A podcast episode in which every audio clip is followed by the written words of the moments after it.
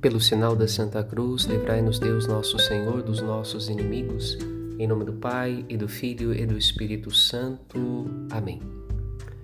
Não podemos calar o que vimos e ouvimos, pois esta é a razão da nossa alegria e de nossa comunhão.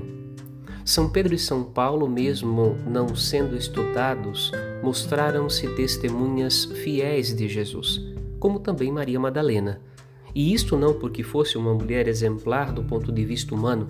Pelo contrário, São Mateus enfatiza dela saíram sete demônios.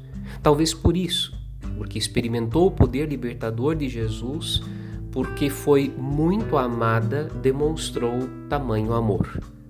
Quando nos perguntam se o mundo de hoje tem futuro, é claro que tem, mas as pessoas humanas precisam ser muito amadas para poderem demonstrar muito amor. Eis a nossa vocação. Feliz Páscoa, Padre Rodolfo.